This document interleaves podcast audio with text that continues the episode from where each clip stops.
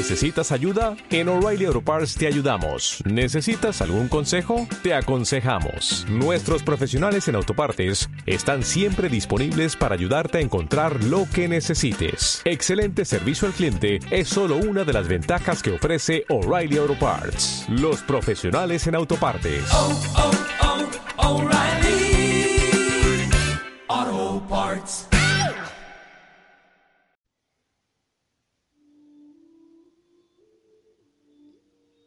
Capítulo 5. La Reina Roja. Parece que la naturaleza nos ha hecho de tal manera que si no encontramos conflicto, lo creamos. Si no tenemos competidores, también los creamos. Las guerras nacen de las distancias que van más allá de las físicas, como son a veces las ideológicas, y aquellas que tienen su origen en las relaciones de poder y la dominación por los recursos que a veces se nos antojan abundantes, hasta que estos dejan de serlo. El efecto que la Reina Roja ha tenido sobre nosotros es nuestro cerebro, el arma con el que ejecutar la violencia letal, intencional y cruel sobre otros, incluso nuestros congéneres. Quizá por ello no deja de ser anatema, pecado, hacer daño al prójimo en todas las culturas que han pervivido demográficamente hasta nuestros días, pues forma parte de nosotros, de nuestra impronta.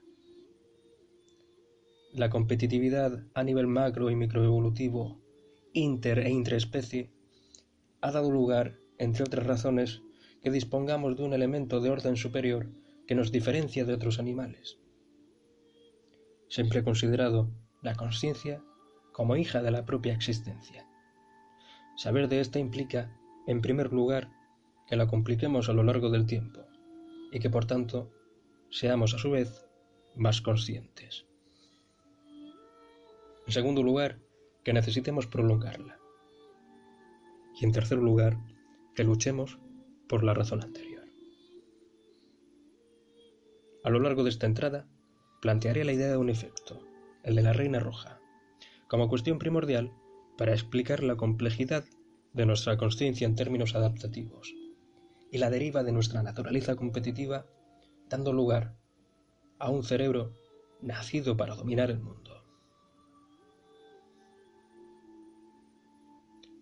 Os voy a contar una historia. A comienzos de 1974 ocurrió el evento que cambiaría por completo ciertas teorías de la primatología, pues hizo tambalear las ideas de uno y derrulló el sueño de otros, como el de Jane Goodall, ya que nunca habíamos tenido presente que la crueldad, la violencia, el poder o la ambición probablemente nunca hubiesen sido exclusivamente humanos, y el horror que se manifestaría no volveríamos a verlo alcanzar esta escalada de conflicto y destrucción. Gobi, un chimpancé joven del clan Jajama, se vio rodeado por otros machos adultos mientras se dedicaba a comer en soledad. Estos, al observar que el joven rival andaba en sus cosas, le atacaron con una emboscada. Lidiando entre el sigilo, los gritos y la alevosía cruel de la superioridad numérica, dejando a Gobi herido de muerte y dando paso al conflicto que acabaría en guerra. La célebre primatóloga británica, que había pasado varias décadas conviviendo con los chimpancés de Gombe en Tanzania, nos relata a través de la ventana, como se llama su libro, cómo el terror se apoderó de ella y sus compañeros al contemplar el inicio de lo que denominaría Guerra de los Cuatro Años o Guerra de los Chimpancés de Gombe. Pues no sería hasta 1978 cuando cesaría el conflicto que os narro a continuación. La historia comienza, esta vez sí, en algún punto entre 1971 y 1972, cuando los chimpancés de este parque natural se extienden en dos facciones. La primera y más numerosa, Casaquela, se radicaba al norte y estaba formada por ocho machos adultos y doce hembras. La segunda, Cajama, era menos numerosa y estaba formada por seis machos adultos y tres hembras, que emigraron al sur paulatinamente desde que se produjera la escisión del grupo por un triángulo de poder entre tres machos de ambos grupos, que acabaría con el del sur arrasado.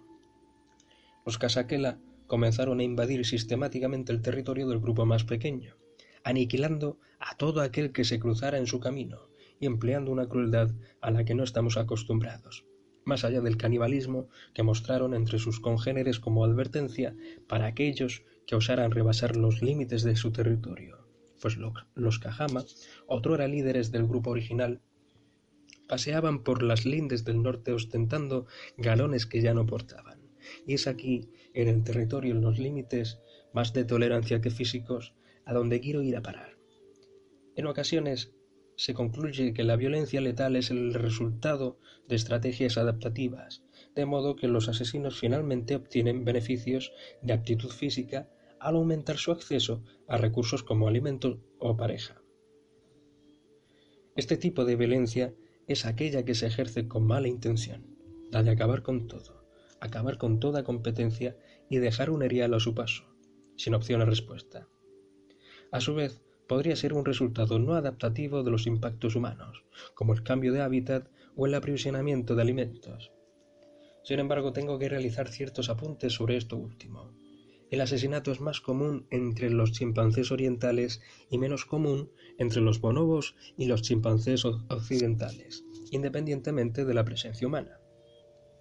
Entre los chimpancés, los asesinatos aumentan con una presencia mayor de varones y mayor densidad de población, además de una presencia menor de las hembras, lo que induce a pensar en la competitividad sexual y dominación patrilineal como razones clave. Los chimpancés macho matan con más frecuencia que las hembras y tienen principalmente víctimas masculinas. También con mayor frecuencia a bebés no destetados de miembros de otras comunidades. Además, los asesinatos intercomunitarios ocurren, por lo general, cuando los atacantes tienen una ventaja numérica abrumadora, por lo que tienen noción de cuándo existe riesgo o no.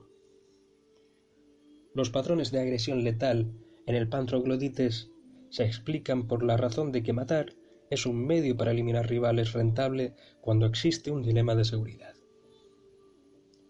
Este dilema se produce cuando un grupo toma medidas defensivas o capacidades ofensivas inherentes, que sirven para mejorar la seguridad del mismo, lo que desencadena una carrera armamentística que en teoría no vislumbra fin si no desaparece una de las dos partes. Si se obtiene una ventaja clara, en teoría el grupo o especie con más recursos gana y se acabó el dilema. Pero eso es, en teoría. La realidad es que por lo general, cada parte iguala a la otra en pasos, zancadas, avances, mejoras, dando lugar a la reina roja, como ocurre entre los patógenos y el huésped que os expliqué en la entrada anterior, la de dulce revolución. Este mecanismo actualmente se considera una de las explicaciones más probables del predominio de la reproducción sexual en las poblaciones naturales, la selección negativa dependiente de la frecuencia ejercida por parásitos, de modo que los genotipos de huéspedes raros sean favorecidos, se considera ahora como una de las fuerzas selectivas más probables que subyacen a la persistencia del sexo y el cruce en los sistemas naturales. Una infección desproporcionadamente alta en genotipos huésped comunes puede crear una ventaja a corto plazo para el sexo, porque éste da como resultado la producción de descendientes con genotipos variables. Una versión más general de este mecanismo se originó con la observación de Van Balen en 1973 de que las especies dentro de un grupo taxonómico tienden a extinguirse a una tasa constante. Van Balen argumentó que este patrón podría deberse a un deterioro constante de las condiciones ambientales, causado por fuerzas bióticas o vivas y abióticas o no vivas, aunque enfatizó las interacciones bióticas antagónicas, desde la perspectiva de las especies adaptadas a las condiciones anteriores, y denominó a este mecanismo la hipótesis de la reina roja, en referencia a la idea que aparece en Alicia en el País de las Maravillas y Alicia a través del espejo de Lewis Carroll. sobre la necesidad de correr constantemente para permanecer en el mismo lugar, que en este caso implica no desaparecer como especie, y a la violencia letal intenta ejercer la propia reina de corazones. Haldane fue también el primero en argumentar que la enfermedad probablemente sea una fuerza selectiva de gran importancia para el mantenimiento de la diversidad genética en muchas especies. Si bien la selección impuesta por factores bióticos estuvo cada vez más implicada la persistencia del sexo y el cruzamiento a lo largo de la década de 1970, el acoplamiento explícito de la reina roja con el sexo se originó con Genick. En este caso, Genick explicó que el sexo es beneficioso porque permite la producción de descendientes con una variabilidad genética mayor que la de sus progenitores y aumenta la probabilidad de producir descendencia con la combinación de alelos que son o que serían favorecidos en ese momento, lo que probablemente la haga más resistente. El supuesto principal de la reina roja es que los parásitos que son capaces de infectar genotipos de huéspedes comunes logran una ventaja selectiva significativa, lo que favorece, a su vez, a los huéspedes raros en términos genéticos, como aquellos con rasgos recesivos, y estos a su vez a la heterogeneidad de la población. Una característica clave de estas dinámicas es el tiempo que transcurre entre el aumento de la frecuencia de un genotipo del huésped, llamémosle raro y resistente, y la posterior introducción de un genotipo parásito compatible a través de la migración, mutación o recombinación. Asumiendo que la adaptabilidad de este último siempre será más rápida que la del primero, pues por lo general tiene una mayor tasa de ciclos reproductivos junto con ciclos vitales más cortos. Los modelos genéticos poblacionales que exploran la hipótesis de la reina roja se basan en la premisa de que el sexo puede ser ventajoso ante un entorno cambiante porque la recombinación interrumpe la asociación no aleatoria entre alelos, junto con la presión de la selección natural, lógicamente.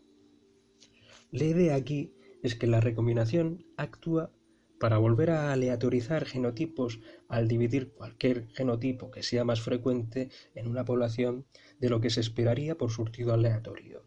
Y en esto tiene mucho que ver la selección y competencia sexual. Darwin reconoció la importancia de la competencia intrasexual, enfatizando una lucha entre los machos por la posesión de las hembras, como elemento central del concepto de selección sexual. Lo que ha hecho que gran parte del esfuerzo e interés de las investigaciones en ese sentido se hayan centrado en comprender los mecanismos y las consecuencias evolutivas de la competencia reproductiva entre los hombres, principalmente aquellos rasgos más notables como un mayor tamaño del cuerpo, de armamento y las exhibiciones ritualizadas que se usan en las competiciones agresivas, además de diversos adornos llamativos o señales sexuales utilizadas en las exhibiciones de cortejo. En contraste, la comprensión de la competencia intrasexual entre las mujeres ha sido lenta en desarrollarse. Los primeros trabajos pioneros de Hardy resaltaron la importancia de la competencia femenina en diversos taxones animales, incluidos los humanos. Este primer tramo de trabajo importante proporcionó un progreso significativo en la superación de estereotipos femeninos que llevaban perdurando muchísimo tiempo en biología evolutiva, y de paso crear las bases para aumentar el interés sobre qué papel tiene este tipo de selección en el cerebro de los seres humanos y de cómo evolucionó, gracias también a la selección social. Emplear a partir de aquí un enfoque que englobe genética y conducta social para estudiar directamente los procesos de elección de competitividad y selección sexual en, el cerebro puede arrojar mm, cierta luz sobre ciertos puntos a tener en cuenta. Y sería valioso no solo para comprender la selección femenina, sino también para entender el conflicto sexual per se, el dimorfismo sexual y otros temas relacionados con la evolución de los rasgos, incluido el sistema nervioso, que tenemos, como el papel de la progesterona en la formación del útero, que se puede explicar a través de los rasposones, antiguos elementos genéticos móviles que a veces se consideran parásitos genéticos. A medida que los ancestros comunes entre los marsupiales y mamíferos placentarios fueron perdiendo la cáscara a favor del nacimiento que conocemos ahora, se activaron más de mil genes móviles, muchos de ellos de los cuales se encontraban fuertemente vinculados a la comunicación materno-fetal además de suprimir parcial y localmente el sistema inmunitario de la madre para que no acabara con el feto, pues reconocería a éste como un elemento extraño y acabaría con él como si fuera otro parásito al ser genéticamente distinto de la madre. Y el feto, a su vez, intentaría abastecerse de todo nutriente que puede ofrecer la madre, abriéndose paso a través de un útero humano cada vez más revestido y evolutivamente preparado por esta razón, creando nuevamente otra reina roja. La progesterona además tuvo un papel capital al ser un neuromodulador, neurotrófico y neuroprotector implicado en la mielinización y la neurotransmisión. Por otra parte, la oxitocina tiene otros papeles bastante curiosos. Además de sus efectos periféricos en el parto y la lactancia, tiene otros efectos centrales en las regiones del cerebro identificadas como partes de la red de neuronas espejo. Apodado como el efecto de tender la mano y defender, la oxitocina tiene como papel la mejora del sentido de la identidad y el favoritismo dentro del grupo, pero también fomenta el antagonismo y la agresión defensiva para amenazar a los rivales del grupo externo. Este efecto de doble filo encaja muy bien con nuestra comprensión del papel de la oxitocina en la atención y la protección materna, vinculándose con una reducción de la ansiedad de estado y siendo un elicitador natural para la selección social, esto es, la elección de aquellos miembros a los que queremos pertenecer. La selección social es una hipótesis que nos sirve para explicar la función adaptativa de elegir parejas y otras acciones tomadas durante el comportamiento social reproductivo, siendo la base para entender qué es esta infraestructura social de la que emergen las crías. Aunque se propone como una alternativa a la selección eh, sexual, esta visión trata de cómo las interacciones sociales entre los socios potenciales o entre los padres y los hijos influyen en el éxito reproductivo. En otras palabras, se centra en la selección del contexto social adecuado que mejore el éxito reproductivo, en lugar de cómo se espera que la selección natural mejore los rasgos para proporcionar una ventaja competitiva y con frecuencia reproductiva, sin importar el contexto. Las hembras, en muchas especies sociales, tienen características sexuales secundarias elaboradas, importantes para obtener acceso a pareja, o si se usan indirectamente para obtener acceso al rango social, a los territorios u otros tipos de recursos, por lo que hago hincapié en ellas para explicar en cierta medida la dinámica de la selección y la formación de los grupos, y los beneficios de usar, por ejemplo, la agresión indirecta por encima de la directa en prácticamente la mayoría de los sistemas de organización de los primates. Pues paren claros. Menos competidores y mayor acceso a parejas preferidas, que en tiempos ancestrales se habrían vinculado a tasas de reproducción diferencial. La fuerza motriz de la evolución por selección sexual implicada en una elaboración mayor de las estrategias de actuación y la teoría de la mente intrínsecos de nuestra especie, en ambos sexos, que puede ser explicado a través de nuestra reina roja. Para hablar de ellos debemos explicar de la, inteligencia social o maquiavélica. Esta hace alusión a que un factor clave detrás de la inteligencia superior fue la interacción con otros seres humanos lo cual no la hace excluyente de la relación de los seres humanos per se con su ecología o su entorno físico. Por ejemplo, tal vez un lugar realmente favorecedor para la caza hábil y coordinada de megafauna en la última glaciación fue ocupado por los primeros humanos modernos que llegaron. Esto habría creado suficiente presión y, por tanto, selección para una mayor inteligencia en términos de procesos superiores directamente, por ejemplo, la resolución de problemas o la secuenciación de acciones pero también habría intensificado el mecanismo de inteligencia social, aquella que ha evolucionado en la competencia estratégica con otros individuos o grupos, y de la cual se induce una carrera armamentística o reina roja, donde lo que importa es la inteligencia en relación con los demás, en lugar de la inteligencia en absoluto. o por lo menos en términos absolutos, y la reacción para resolver el dilema de seguridad, teniendo como variable de primer orden el tiempo o la escasez de éste, como razón neuroepigenética que acelere de manera directa la selección de aptitudes en esta dirección y de manera indirecta la creación de la cultura como vector de viejas y nuevas ideas, el sustrato definitivo para extender la conciencia. Muchas gracias por vuestro tiempo. Hasta el capítulo que viene.